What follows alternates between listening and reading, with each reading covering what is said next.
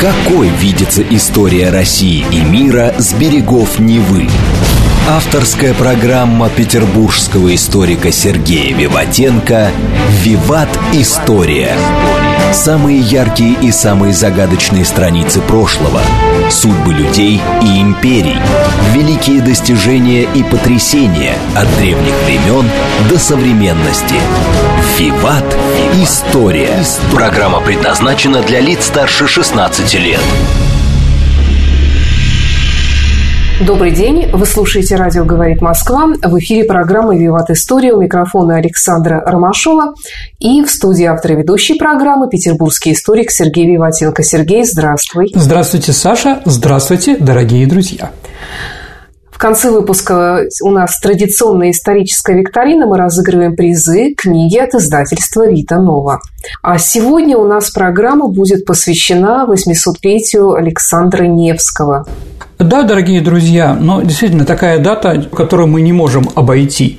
Но и вопросов тоже возникает определенный. У нас была передача давно-давно. Ну, это было давно. Да, ну, во-первых, там был формат 25 минут – а во-вторых, э, мы сегодня попытаемся поговорить о тех вопросах, которые все время вы задаете вопросы. Извините за тавтологию про Александра Невского. А можно тогда я начну с вопроса? Конечно, Саша. А, ты знаешь, я помню вот тот выпуск, э, смутно, правда, но тогда меня волновали совершенно другие вещи. Например, э, почему он принял схему, что значит Святой, то, что его усыновил татарский, татарский хан, хан и так далее. Вот, теперь меня волнует немножко другой вопрос, потому потому что всякие глупости стали появляться Саша, в интернете. растете. Да. И вопрос у меня главный такой, а был ли мальчик? Был ли действительно Александр Невский? Потому Ох. что сейчас некоторые ставят это под сомнение. Ну, давайте так. Могу сказать честно, дорогие друзья, а я в детстве занимался во Дворце пионеров в клубе археологов.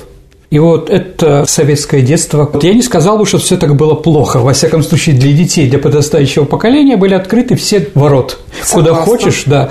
А тем и занимайся. И вот я занимался историей в Эрмитаже, в школьном кабинете, школьный центр так называемый, да, и в Дворце пионеров археологии. Ну, я с четвертого класса выбрал себе, что я буду или историком, или военным. И мы, сидя у костра в археологической экспедиции где-то, конечно, были какие-то байки, истории. И, конечно, и тогда уже у нас, у шестиклассников, семиклассников эпохи застоя мы все время говорили об этом тоже. Была ли ледовое побоище, был Александр Невский. Странное имя, да. Такие разговоры велись. Но на научной ли основе, дорогие друзья? Конечно же, нет.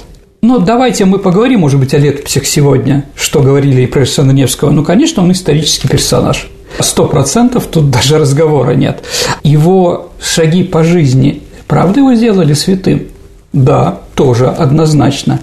А укрепил ли он позицию нашей страны а, на северо-западе Руси, на границе с Европой? Да, тоже верно. А были ли победы? Были победы. То есть, можно сказать, может, объемы не те, которые у нас освещаются. Ну, Саш, на самом деле, почему такая популярность Александра Невского? Как ты думаешь в нашей стране?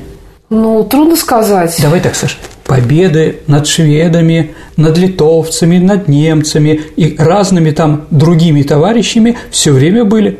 И до этого мы воевали там, в нынешней Эстонии, и после него мы воевали. И за Невские битвы, сражения были более кровавые, более широкие, да, и прочее. Но мы запомнили Александра Невского.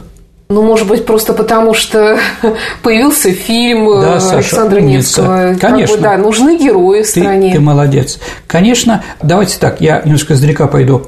Почему именно Рейхстаг – конец войны? считали простые русские Иваны из деревни, которые наступали на Берлин, да, три года воевали с немцами, и мечта была поставить не на рейхсканцелярию, там, да, не дворец Гогенцоллернов, там, или еще на что-то в Германии, а именно на Рейхстаг, потому что Рейхстаг они знали с детства.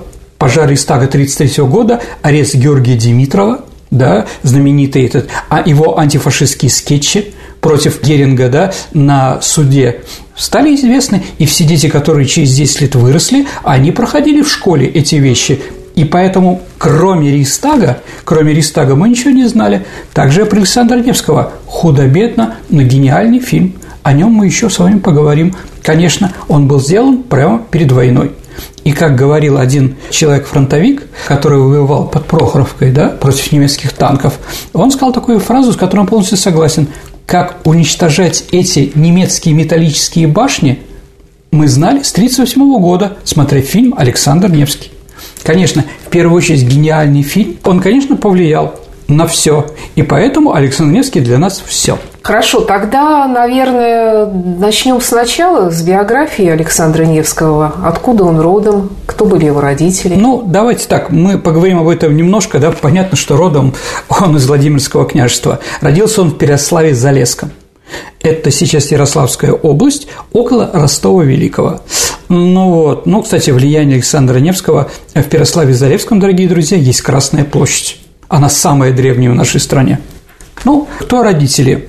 Если он Александр Ярославич, Саша, сразу скажу, буду издеваться, то кто отец у Александра Невского? Понятное дело, Ярослав. Не совсем, Саша. Так, так? Конечно. Дорогие друзья, имя его отца Федор. Он же сын христианина, да. да. Ярослав-то это языческое название, понимаете, да? Это как кличка, поэтому он, конечно, Александр Федорович. Мы с вами говорили, что у человека было языческое имя, было имя христианское и имя монаха, э, ну, умирал князь, да, он шел в постриг. Да, вот три имени каждый нес. Но сказать, что Александр Невский был рожден во грехе, вне христианского брака, если он Ярославович, конечно же, нельзя. Нет, конечно, его крестили, да. А, а, кстати, почему Александр? Это что же такое имя? Не слишком типичное было для тех времен. Ну, скажем так, для нас, да, очень много было Александров римских пап. А были Александры святые и до Александра Невского. Да, это не характерное имя для русских князей. То есть до него Александров у нас не было. Поэтому кто-то и спорит, был ли Александр, да? Понятно, что это наметки на Александра Македонского. Ну, типа, великий угу. военачальник. Ну, да. Вообще, что интересно, женщины, которые были вокруг Александра Невского, они все становились святыми Русской Православной Церкви. От чего? А, наверное, потому что Александр Невский – святой Русской Православной Церкви. И они как бы тоже были возвеличены благодаря ему, сыну и мужу. Да, это с одной стороны. А с другой стороны, время было героическое, Саша. Татаро-монголы, которые на нас напали, да, ведь он родился в 21 году, если ему 800 лет, а в 16 лет на его э, татары поперли сюда. И, конечно, надо было как-то встречать, и надо было что-то делать. Понятно, что женщины не воевали, как в фильме Александр Невский, там женщина выходит против немцев. Все это здорово, но не до такой степени. Но вернуть своим подданным надежду на нормальную жизнь, помочь им восстановить хозяйство, помочь им отгоревать погибших мужей и других родственников, на это, конечно, жена великого князя способна и должна делать. Да? Поэтому они, конечно, русские святые. А мать Александревского звалась Феодосия. Она святая Ефросиния. Понятно тоже почему. Она дочка Мстислава Удатного. Саша, как вы думаете, с древнеславянского удатно переводится. Ну, какой-то удачливый, наверное. Удалой. Удалой. Удалой. То есть это был самый храбрый, самый известный русский князь из Галицко-Волынского направления. Он оттуда был, да. Но он там еще был в Полске, где он не только не был, да. И вот сейчас, недавно, дорогие друзья, неделю назад в Москве прошла конференция по случаю 800-летия, да, и там был великий историк и гражданин, вице-президент Украинской академии наук, некто Толочко. Его спросил один товарищ, да, считает ли Украина сейчас Александра Невского своим. И ученый сказал, я считаю, а Зеленский не считает. Ну, понимаете, сложно все это, да, но в принципе у него, конечно, корни оттуда тоже, да, а вот, а мать Феодосии, мать Феодосии была еще веселее, она была э, дочкой половецкого князя Катяна, то есть Александр Невский внук и полоцкого хана – Поэтому, извините, был узкоглазый или монголоидом, или европеоидом, черненьким или светленьким. Да, росла у него борода, не росла борода. Все это сложно, но мы верим Николаю Черкасову. А жена тоже имела отношение к Полоцку, да, жена у него Александра. Вот здесь тоже историки некоторые кривятся и говорят, что ее звали, ну как, знаете, там, это Александра, жена Александра – вот так вот она стала. По некоторым источникам она была Пороскева. Угу. Ну, хорошо или плохо, но в исторических, как святая Русской Православной Церкви, Анна Александровна Бричеслава, брячка. Ну, в общем, вот такие вот интересные женщины. У Александревского было 8 или 7 братьев и сестер, от которых потом пошли разные направления русских княжеских родов, например, шуйские. А детей Александра Невского, давайте так, нам надо знать четырех сыновей плюс жену Евдокию, ну, Евдокию как-то мы убираем.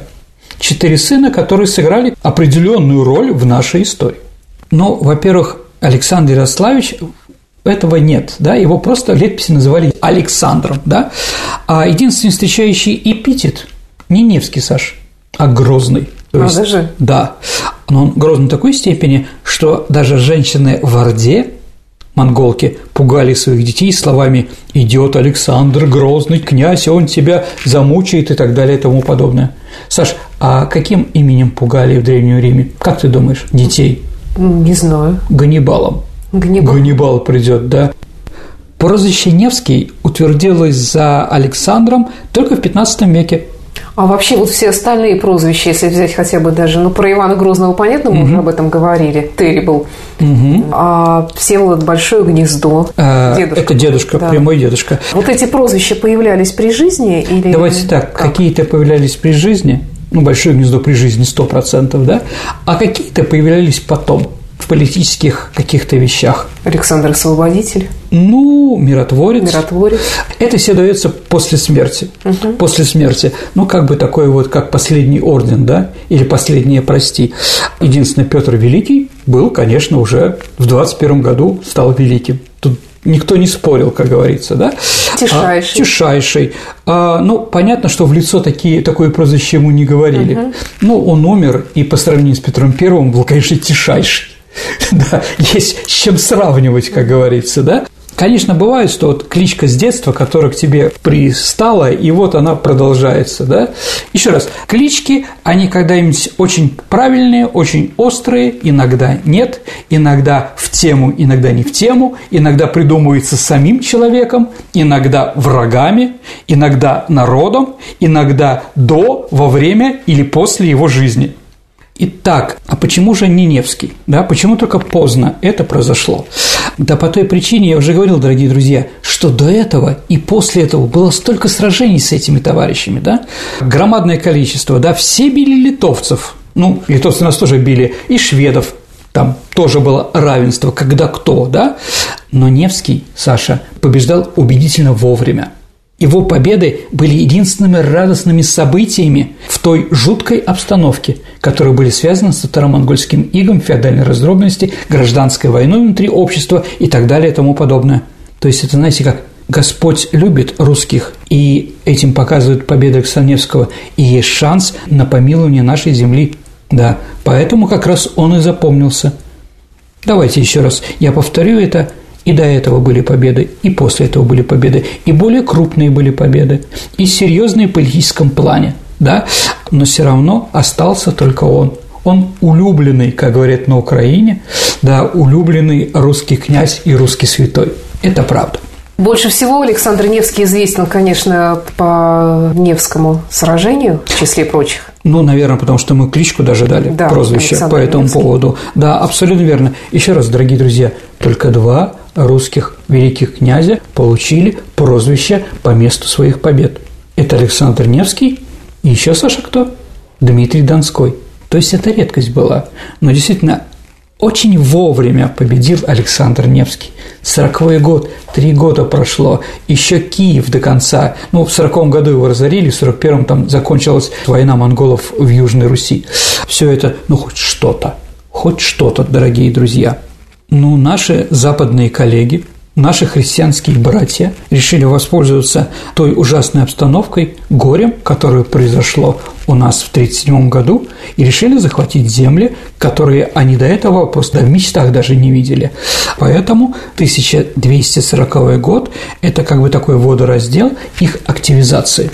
Ну и Папа Григорий IX, он инквизицию еще основал, да, вот, одобрил так называемые северные крестовые походы – против Руси под предлогом защиты новокрещенных финнов. это как сейчас НАТО. Для защиты эстонцев от русского медведя мы ведем туда контингент войск. А благодаря нашей победе на Неве шведы на какое-то время приключились от нашей территории, от территории Невы, а на территории Финляндии, которую они покорили в 1249 году, в 1250-х годах.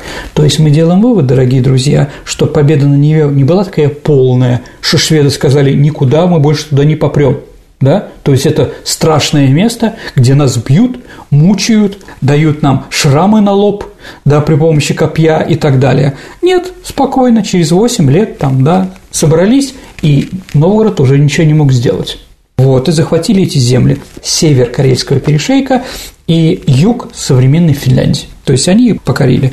А ледовое побоище, что там было, как все было на самом деле? Давайте, дорогие друзья, если уж мы заканчиваем про него, то мы сделаем про битву, Невскую битву отдельную передачу. А, действительно, в чем подоблека ледового побоища и столкновений с немцами? Это надо смотреть раньше, потому что взаимоотношения между Тевтонским орденом, орденом меченосцев, Ливонским орденом, все равно, как называется, все равно немцы архиепископ, там, аббат какой-то руководит, там, да, или руководит э, магистр ордена, это не важно. Все равно за ними стоят немцы. Яблоко раздора, которое было между Россией и прибалтийскими землями под немцами, да, были две. А первые наши походы в сторону Исляндии, у нас там, если вы помните, был город Юрьев, Тарту, да, это мы основали. А с другой стороны Псков. Псков был очень серьезный. Он находился на реке Великой, а это значит Ческое озеро, река Нарова и Балтика. Это очень, скажем так, был лакомый кусок. И поэтому псковичи играли на этом. Они хотели, не хотели попасть ни под тех, ни под других. Да, поэтому сталкивали их друг с другом. Так вот и было в 1228 году. А псковичи обиделись на политику Новгорода и разорвали с ними любые связи и они заключили с орденом меченосцев оборонительный союз.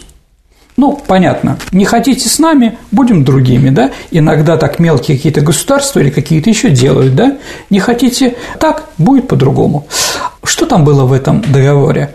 Орден обязался помогать Пскову против Литвы. И также псковичи тоже согласны воевать с Литвой, которая была рядом. А с другой стороны, э, псковичи требуют обороны города против Новгорода. То есть это уже в 27 году было понятно. Это не значит, что псковичи – предатели. Они, может быть, для Новгорода предатели, дорогие друзья, но им надо было как-то существовать между молотом и наковальней. Если мы посмотрим на карту Псковского княжества, да, то оно, извините, такая кишка, которая идет от Чудского озера на юг ну, в сторону Великих Луг туда. И с двух сторон нажимается, ну, даже с трех – Литвой, Ливонским орденом и Новгородским княжеством, да. Ну и когда, да, руководил в то время Новгородом отец Ярослав или Федор, да, ну, называть его Ярославом Всеволодовичем, да. А вот поэтому, как только Псков объявил себя знаменем антиновгородским, туда сразу полезли разные товарищи враги великого князя. Ну, кто поругался, кто там с налогами, кто-то еще, все бегут туда. Ярославу, конечно, не нравилось эти выступления. Это сейчас мы еще можем молчать, в то время нет. И Новгород объявляет Пскову войну. Орден меченосцев как бы сказал, что он будет воевать на стороне Пскова, поэтому новгородское войско разворачивается обратно. Войны не было, но Ярослав Всеволодович душит Псков блокадой, перекрывая все торговые пути. Еще раз, это несложно – туда-сюда, а вот или по Великой перережем, или в районе Наровой перережем, чтобы торговли не было. Для псковичей это страшно. И поэтому они пошли с Новгородом на мировую. Псковские князья, по-моему, звали Борис, а второй Ярослав, которые вот были про немецкой позиции, бегут на запад. В Пскове снова новгородские наместники. Ну, сказать об этом, что после этого все закончилось, не надо. Там все время маятником, то туда, то сюда, то западники, то славянофилы.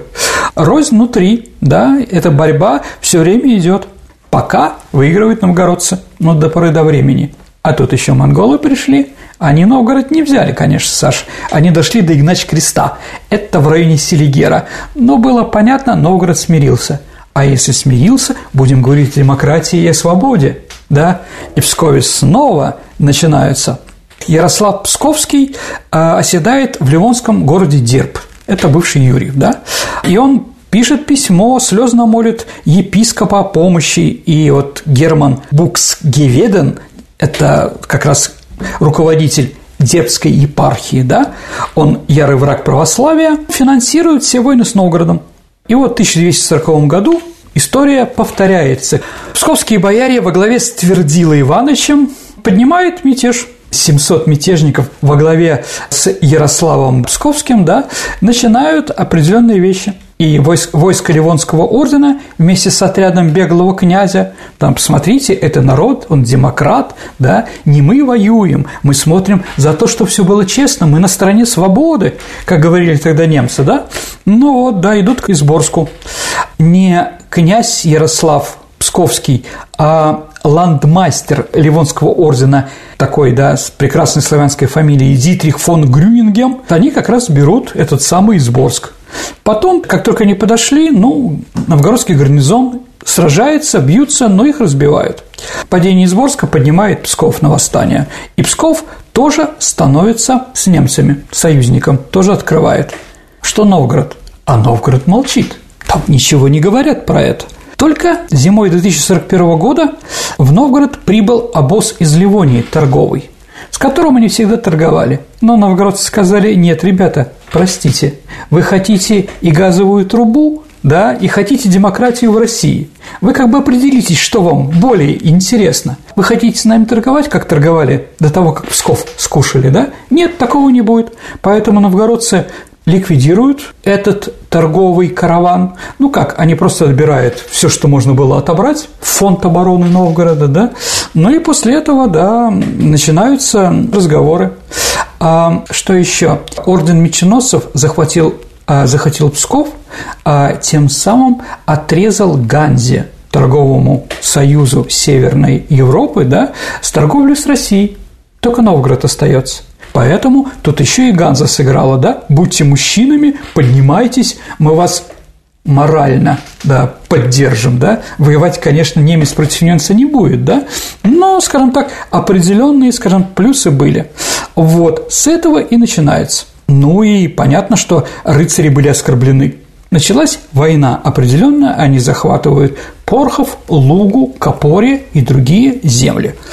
Поэтому Александр Невский появляется там. Если вы помните, успех Невской битвы закончился с Александром э, Невским пинком под зад, да, нам не нужны удачливые популярные русские князья там, да, поэтому Переслав Залеский удить рыбу, где он там этим занимался, да, теперь снова возвращают. И вот у него 9 тысяч мечей, папа помогает, Ярослав, который был тогда самым главным русским князем сыну ополчения, и Александр нападает на Псков, на немецкий Псков. Ну, немецкий в кавычках, дорогие друзья. Псков защищают два немецких рыцаря, братья, да? То есть рыцарей-то было не так много, у них были там свои маленькие отряды, да, ну где-то 500 человек с чудью, ну, с эстонцами, да, а вот я не думаю, что эстонцы так пугали наших предков какой-то своей там активностью, боевым настроем, да, или там нация победителей, да, а вот такого вряд ли было, да, но так или иначе Псков достаточно, как только появляется Александр Невский, Псков сразу сдается. Ты сказал 9 тысяч мечей, а здесь получается два рыцаря с отрядами. Ну да, нет, есть, сами естественно... псковичи они могут торговать, они могут что-то купить, они могут дать взятку, да, там какие-то вещи такие, да, но воевать им тяжело. Может быть, поэтому лучший военачальник Псковской земли – литовец Давмонт. Псковичи не собираются воевать с новгородцами. Зачем? Они тут вспомнили, что они наши братья.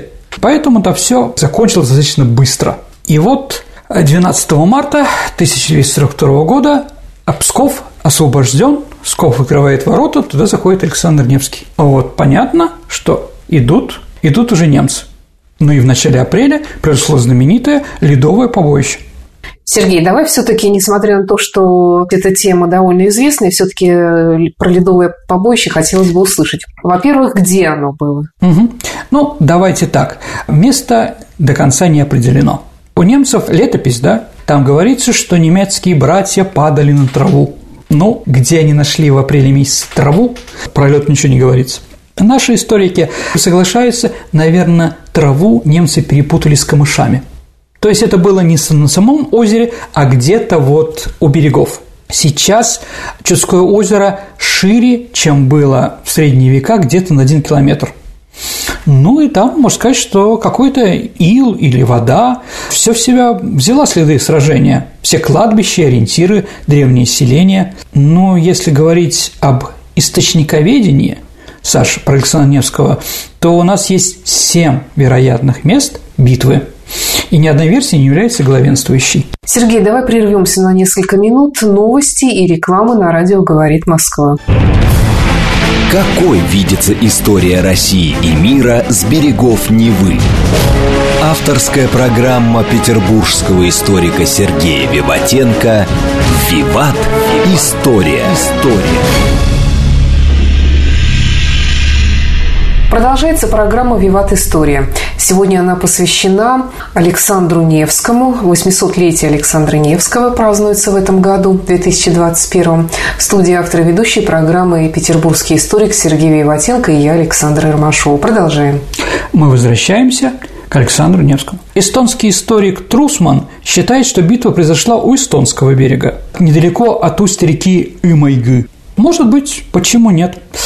В 1956 году где-то прошла первая такая основная экспедиция Академии наук по поиску места.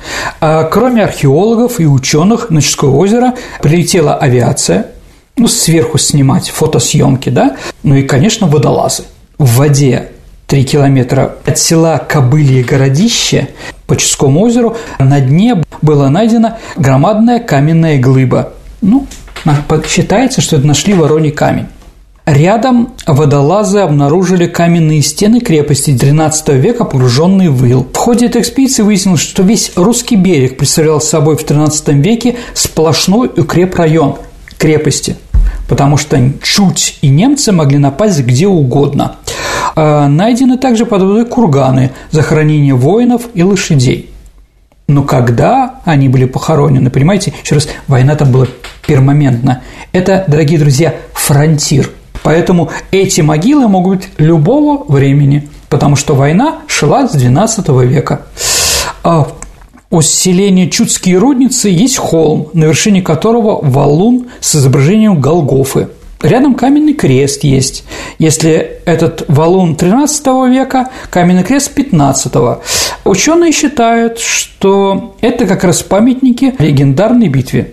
То есть поставили вот и те люди, кто в это время были, и через 100 лет, через 150, ну и до революции в апреле месяце из Печорского монастыря, который находится тоже там рядом, ежегодно в апреле приходил сюда крестный ход по нефиту по убиенным. Ну, конечно, человеческая память, она очень сильна в сказках, в легендах и прочее. Ну и поэтому сильно сомневаться, сильно сомневаться, что в этом месте произошло сражение, я думаю, не стоит. Притом там еще рядом, около впадения реки Сиговицы в Чудское озеро, очень много ключей, которые бьют прямо в воде.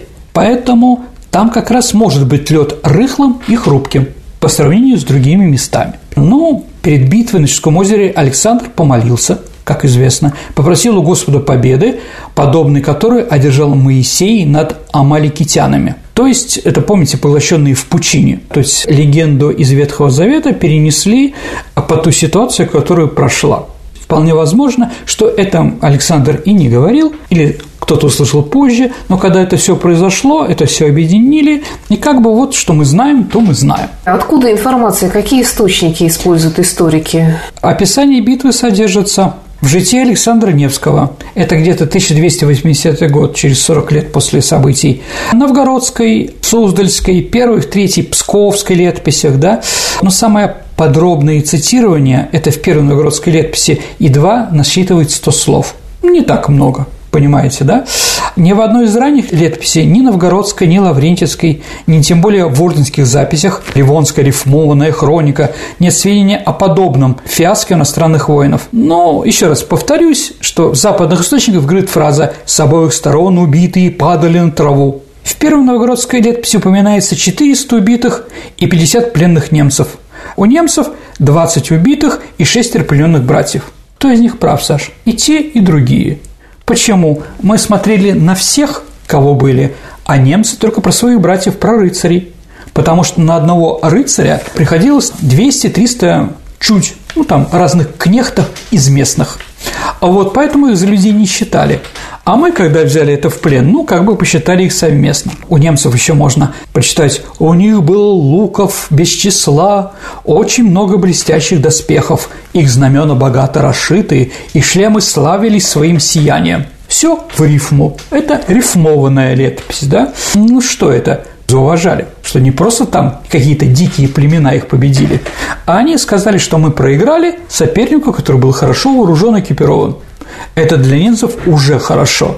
Сергей, а что такое свинья? В контексте ледового побоища, конечно же. Я понимаю, да. Но как у нас написано, или как в кино, или еще где-то, рыцари построились войска в форме клина свиньей. В центре находились хорошо вооруженные воины и защищенные доспехами пехота. На флангах тяжелая конница.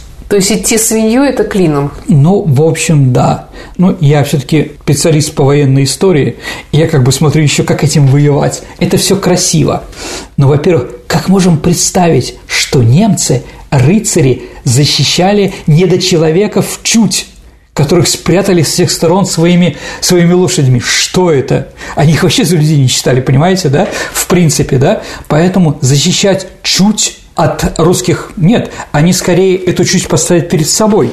Да? С другой стороны, любой кавалерист скажет, наступать клином по врагу, ну это глупость, только широким фронтом по флангам надо бить, там, да, который прорывает, а там 10-20 элитных всадников в начале, ну, психологически это страшно когда смотришь, они на тебя скачут, все там в плюмажах там или еще с чем-то, да.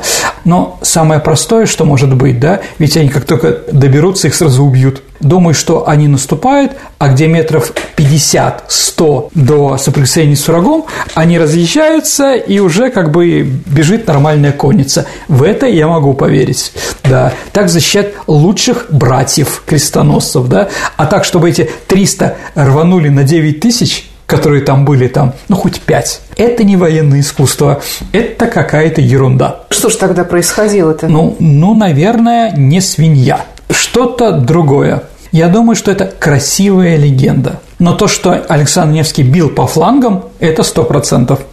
Почему?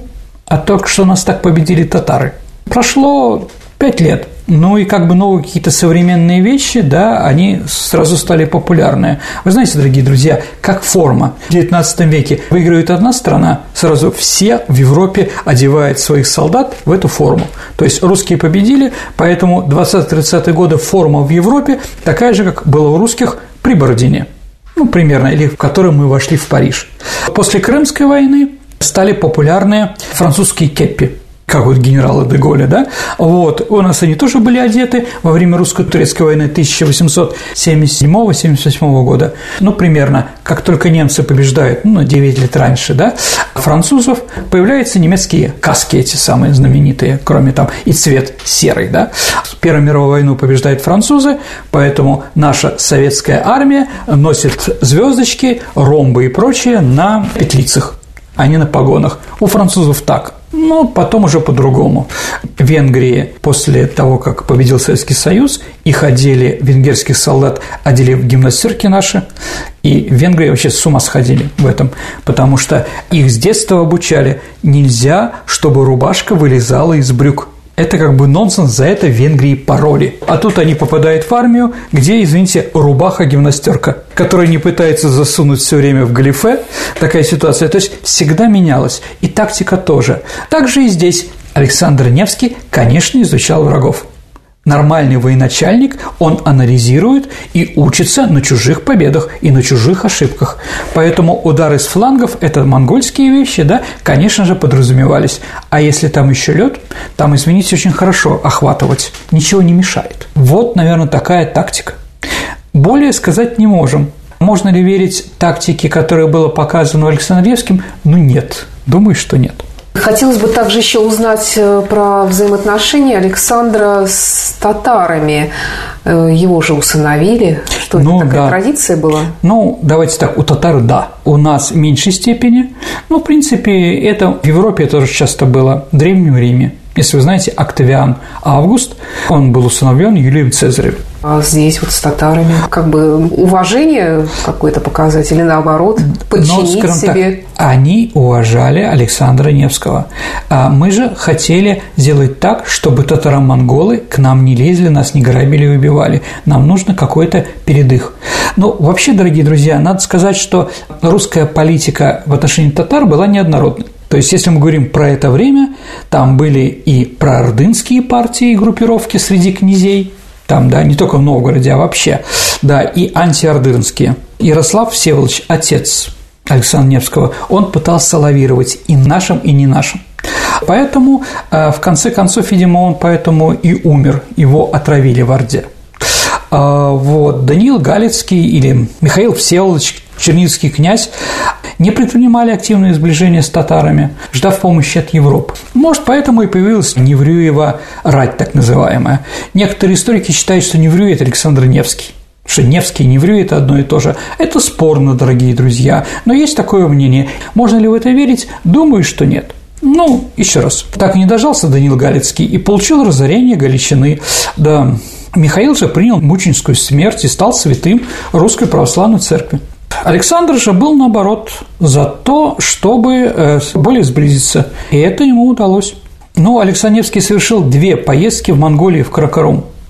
Каракарум, Саша, это действительно современная Монголия и Китай, 7 тысяч километров. Это очень далеко, и понятно, что оттуда можно не возвращаться. Но последняя поездка была в 1962 году, когда он отмолил грозу, как пишется в летописи, да? Что это такое? Он предотвратил мобилизацию русских в монгольское войско для войны на Кавказе. То есть татары воевали с аланами косогами, им нужна была помощь нас, и как бы он приказал. И вот Александр Невский приехал в Орду, разговаривал с ханом Бирке, и хан Бирке отменил этот приказ – но вполне возможно, из-за этого он был отравлен, и он умер возвращаясь к Кракорому в городце, это Нижний Новгород определенный, да, но почему не повел, ну, понятно, что воевать нам за татарские интересы были не очень интересно, хотя, конечно, любой человек, когда монголы свистят, ребята, приходите. Конечно, многие ехали и записывались в монгольские отряды в виде добровольцев, получая за это хорошую зарплату. То есть это хороший бизнес, да, наемников. Но чтобы наша страна вот как бы проводила такую политику, нет. Александр Невский сделал все возможное, сказал, у нас враги литовцы, у нас враги другие товарищи, плохие, да, в Ливонии, Швеции, поэтому извините, дайте нам разобраться с этими. Александра Невского, получается, отравили так же, как и его отца? Ну, в общем, да, то есть он в поездке обратно почувствовал себя плохо. Ярослав тоже умер через 7 дней после того, как ему предложила а, мать хана отобедать. А, вот, но он умер прямо там. А Александр Невский умер уже возвращаясь с Каркарома. То есть, ну, давайте так, не будем сказочных, может, умер самостоятельной смертью, да, а своей, может быть, действительно отравили. Наверное, все таки отравили. Слишком яркая и авторитетная фигура. А кто мог отравить? Ну, татары, зачем им нужно? Вы знаете, у китайцев есть сунзы, так называемый, да, это человек, который писал о том, как воевать. И вот стратегема есть в Китае. Вообще весь Китай, он опирается на стратегемы. Это четыре иероглифа, которые там они вписывают разные да, смыслы, да. И вот есть такая стратегема – убить своего врага чужим врагом. То есть мы не будем напрямую воевать, а сделаем так, что у человека, который нам опасен, мы убьем его другими руками. Ну, вполне возможно, черниговскими князьями там или там тверскими, непонятно кем, да, кто-то его отравил где-то, монголы отравили, или там другие народы, которые, через которые он проезжал. Ведь монголы живут в Монголии 7 тысяч километров, но под властной монголам территории. Поэтому могли спокойно дать слишком активный, слишком авторитетный, он становится опасным. Ну и отравители, конечно, не монголы, а китайцы, наверное, у них это более на высоком уровне происходит. Так или иначе, он умер. При том, что он был усыновлен. Или он был другим, усыновлен? другим князем. Угу. Там в Монголии же все время тоже была борьба. Угу. И да, с, с Берке у них были хорошие отношения. Но были и другие чингизиды, которые хотели этого Берке отправить про отцам. Александр Невский слишком авторитетный союзник. Сергей, а как историки оценивают Александра Невского именно как полководца? Это откуда у него были эти знания, этот дар? Ну, давайте так, дар от Бога, а знания от опыта, от отца, от других военачальников и от тех войн, которые он вел. Вообще историки э, делали вывод, что во всех сражениях, в которых принимал участие Александр Невский, он во всех побеждал. Это не случайно. Сколько их было? Ну, не так много, как у Суворова, да? Но действительно все победы. Если враг более сильнее, он пытался с ними договориться. Ну, еще, наверное, в 1257 году Новгород и Александр Невский предприняли зимний поход в Финляндию. Ну, чтобы этих шведов оттуда выгнать, да? И удар был неожиданным, так как он пересек замерзший Финский залив. И не просто пересек, они пересекли на лыжах – тоже интересно. То есть до этого упоминания, что русские войска на лыжах куда-то ходят, и при том через Финский залив, да, эти по льду, да, это вот впервые было у Александра Невский. Интересно. А ты говоришь, что не всегда он побеждал, иногда договаривался. Каким он был дипломатом? А, хорошим дипломатом, давайте так, у нас есть такое клеймо «он непримиримый враг Запада». То, что он там всех посылал, это так, ну, не совсем, дорогие друзья. Он воевал и с ливонцами, и тевтонцами, шведами, литовцами, с кем только не воевал. Но когда можно было найти компромисс с европейскими государствами, это он спокойно делал. Ну, так он заключил с ними ряд мирных договоров. В 1253 году заключил мир с немцами, а в 1962 году с Литвой. А вот, и при том это был не просто мирный договор, это был еще и торговый договор – то есть до этого таких договоров русские не, заключали, а тут еще и расписано, как мы можем торговать, какие налоги и так далее и тому подобное. То есть он был шире просто побед. Но можем сказать, что при Александре Невском на западной границе Руси наступило долгожданное спокойствие. С одной стороны, при помощи меча, а с другой – при помощи торговли. Да, мог он делать это достаточно. Почему Александр Невский святой?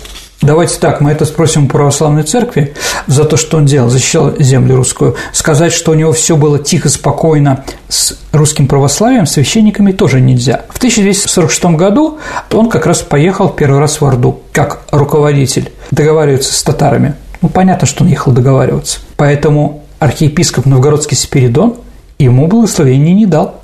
Сказал, нет, нам это не надо. Это против. Тогда он приехал в Ростов – к епископу Кириллу, и тот его благословил. То есть тут такая политические вещи, да. А схему он принимал? Ну, конечно, принимал. Они все принимали перед смертью. Ну, а как же? Он же не знал, что он, если его отравили. Послушайте, ну, он болел где-то неделю. Mm. То есть было уже понятно, что его нет, да? Ну и да, еще противоречие его святости, да? Ну, скажем так, то, что мы привыкли, дорогие друзья, для меня он, конечно, святой.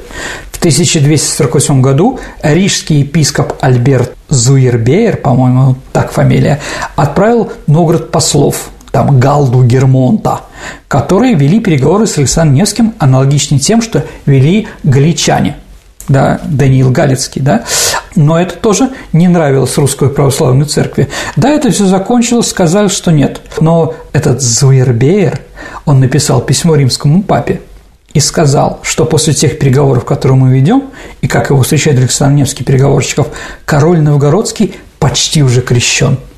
Ну, почти это не совсем так. Король Новгородский его называют. Да, да, да. Но в этом а потом ожидаемый отказ. Потому что Александр Невский всегда был верен Никейскому православному патриарху. Тут даже разговоров нет. А вот вообще о парадоксах народной религиозности Александра да, а там один историк нашел, что а, есть такой духовный стик. Александр, да, разбил и прогнал нечестливых татар хотя он с татарами никогда не воевал. Ну, народ считал, что вот он освободитель, поэтому, конечно, святой. Но и когда он умер, митрополит Кирилл возвестил народу во Владимире его смерти фразой «Чады мои милые, разумеете, яко зайдя солнце русской земли». Это потом Феофан Прокопович повторит, когда умрет Петр I. А Петр I с Александром Невским очень связан. Почему понятно, да? Дальше э, он был выше каких-то религиозных запретов. Он приехал во время поста к Каракару но и некоторые наши князья, типа Михаил Черниговский, поддерживались русской религиозной традицией. А вот во время поста ничего жирного есть нельзя, а ему предлагают кумыс. Да, а кумыс жирный и прочее, его пить нельзя. Но он все равно пил, ну, чтобы как бы хозяин не обиделся. Да, это ему тоже сегодня приписывали, что вот критиковали его. Ну, критиковать сколько угодно. Только есть аксиома. А Александр Невский – человек, который спас русскую церковную православную организацию от уничтожения. Абсолютно. И при нем в новой столице монгол Сарае был построен первый православный храм. А вот. Канонизация Александра Невского Сашенька прошла а, при Иване Грозном. Да, понятно, что Ивану Грозному нужен был новый святой, который бил немцев в Ливонии, Ливонский орден. Поэтому, да, появился он. И я уже сказал об этом, давайте еще раз скажу. Петр лично доставил из Владимира драгоценный груз в Петербург мощи Александра Невского – на последнем часке пути он лично правил галерой, усадив за весла первых сановников империи, которые везли. Он был перехоронен и сейчас похоронен у нас в Петербурге. А почему он считается покровителем Санкт-Петербурга святым? А потому что за те вещи, которые он был введен в святость, происходили как раз в этом месте, Саша. Битва на Неве считалась в впадение реки Монастырка. Сейчас это не считается фактом, да, но тогда это было сто процентов. Как еще почитается память Александра Невского, ну, хотя бы в Петербурге? Ну, конечно, ход святой по Невскому проспекту Седал. Давайте так, память Александра Невского – это проспект Невский в нашем городе. Он назван в честь него. Две станции метро, улица, площадь, лавра, памятник. Как бы То все не вот... в честь Невы, а в честь Александра Невского. Невский проспект, конечно, в честь Александра Невского, а он в честь Невы. Но мы подразумеваем, да, то есть наша центральная улица носит имя великого святого князя, полководца, дипломата Александра Невского и никого другого, как говорится. Поэтому и памятник Александра Невского стоит тоже по окончании Невского проспекта. Дурной памятник. Ну, какой есть, извините, да? Другим у нас вообще нет памятников. Да, хотя они заслужили. Александр Невский до такой степени популярен, что он единственный, в честь которого была награда в Российской империи, в Советском Союзе и в Российской Федерации. То есть этот орден существует. Художник Телятников в 1942 году разработал эскиз ордена Александра Невского, и на нем профиль Николая Черкасова. Это тоже понятно. А помимо знаменитого фильма, в каких произведениях искусства еще можно встретить Александра Невского? Ну, давайте так. Конечно, оратория Прокофьева. Да. Она гениальная. Второе, Саша, я не знаю, знаешь ты это, не знаешь, но для меня самый один из лучших художников XX века является Корин. Корин – это такой импрессионист, который при Сталине очень много рисовал. И вот у него шикарно есть триптих, где есть портрет Александра Невского. Посмотрите, это такие краски. Он, кстати, знаменитый памятник Жукову, который он нарисовал в Потсдаме где сейчас нападают, что на плакате, который взят с картины Корина, у Жукова три звания Героя Советского Союза. Четвертый он получил в 1956 году, то есть через 10 лет. Да, вот этот Корин нарисовал, или «Русь уходящая», где все православные, где он нарисовал в 30-е годы рисовая э, трех или четырех русских патриархов, даже до Пимена, который вот э, крестил, принимал участие в тысячелетии крещения. То есть он, когда решил нарисовать иерархов Русской Православной Церкви, которых он сам считал, каких можно рисовать, каких нельзя, он нарисовал будущих четырех патриархов. Тоже интересно. Вот. Ну и поэма Константина Симонова «Ледовое побоище». Она именно подтолкнула Эйзенштейна и Прокофьева снять этот фильм. А, кстати, она начинается очень интересно, Саша. Она начинается с фразы Сталина, эпиграф. Посмотрите, возможно, там он еще есть. Эпиграф такой. А те, которые пытаются напасть на нашу страну, получат сокрушительный отпор, что впредь неповадно было им совать свое свиное рыло в наш советский огород. Вот откуда свинья еще, Саша. Понятно. А вот это, да, товарищ Сталин и Константин угу. Симонов. Ну вот, наверное, все, что я хотел сказать, Саша. Спасибо, Сергей. Ну а теперь э, переходим к нашей исторической викторине, в которой мы разыгрываем книги от издательства Вита Нова. Это очень хорошие книги, дорогие друзья. Действительно, пытайтесь их выигрывать. Итак, давайте я напомню, какой вопрос был в прошлый да, раз. напомню. А как во Франции называется вина, который делается из тех же марочных вин, да, которые растут на какой-то горе или на пригорке, но с северного склона этой самой горы – Правильный ответ Саша, может, знаете? Ну, теперь-то я уже знаю. Понятно. Бастард. Бастард. Мы же говорили о незаконно рожденных да, в, прошлом, да. э, в прошлой передаче э, Романовых, да? Бастард, так и называется. То есть, вроде все то же самое, а не то. Первым прислал Леонид Калягин. Поздравляю Леонида Калягина, вы получите, правда, очень хорошую книгу от издательства Витанова. Ну а теперь новый вопрос. В 1966 году умирает знаменитый ленинградец, и он просит похоронить его в Александра Невской лавре. Его там похоронили. Назовите его имя и фамилию. Ваши ответы отправляйте на наш электронный адрес радио Виват собака mail.ru либо вступайте в наше сообщество ВКонтакте и в личном сообщении ведущим программы Сергею Виватенко или мне, Александре Ромашовой, тоже можно отправить ваш вариант ответов. На сегодня все. Это была программа «Виват История». До встречи в эфире. До свидания, дорогие друзья. Берегите себя. До новых встреч.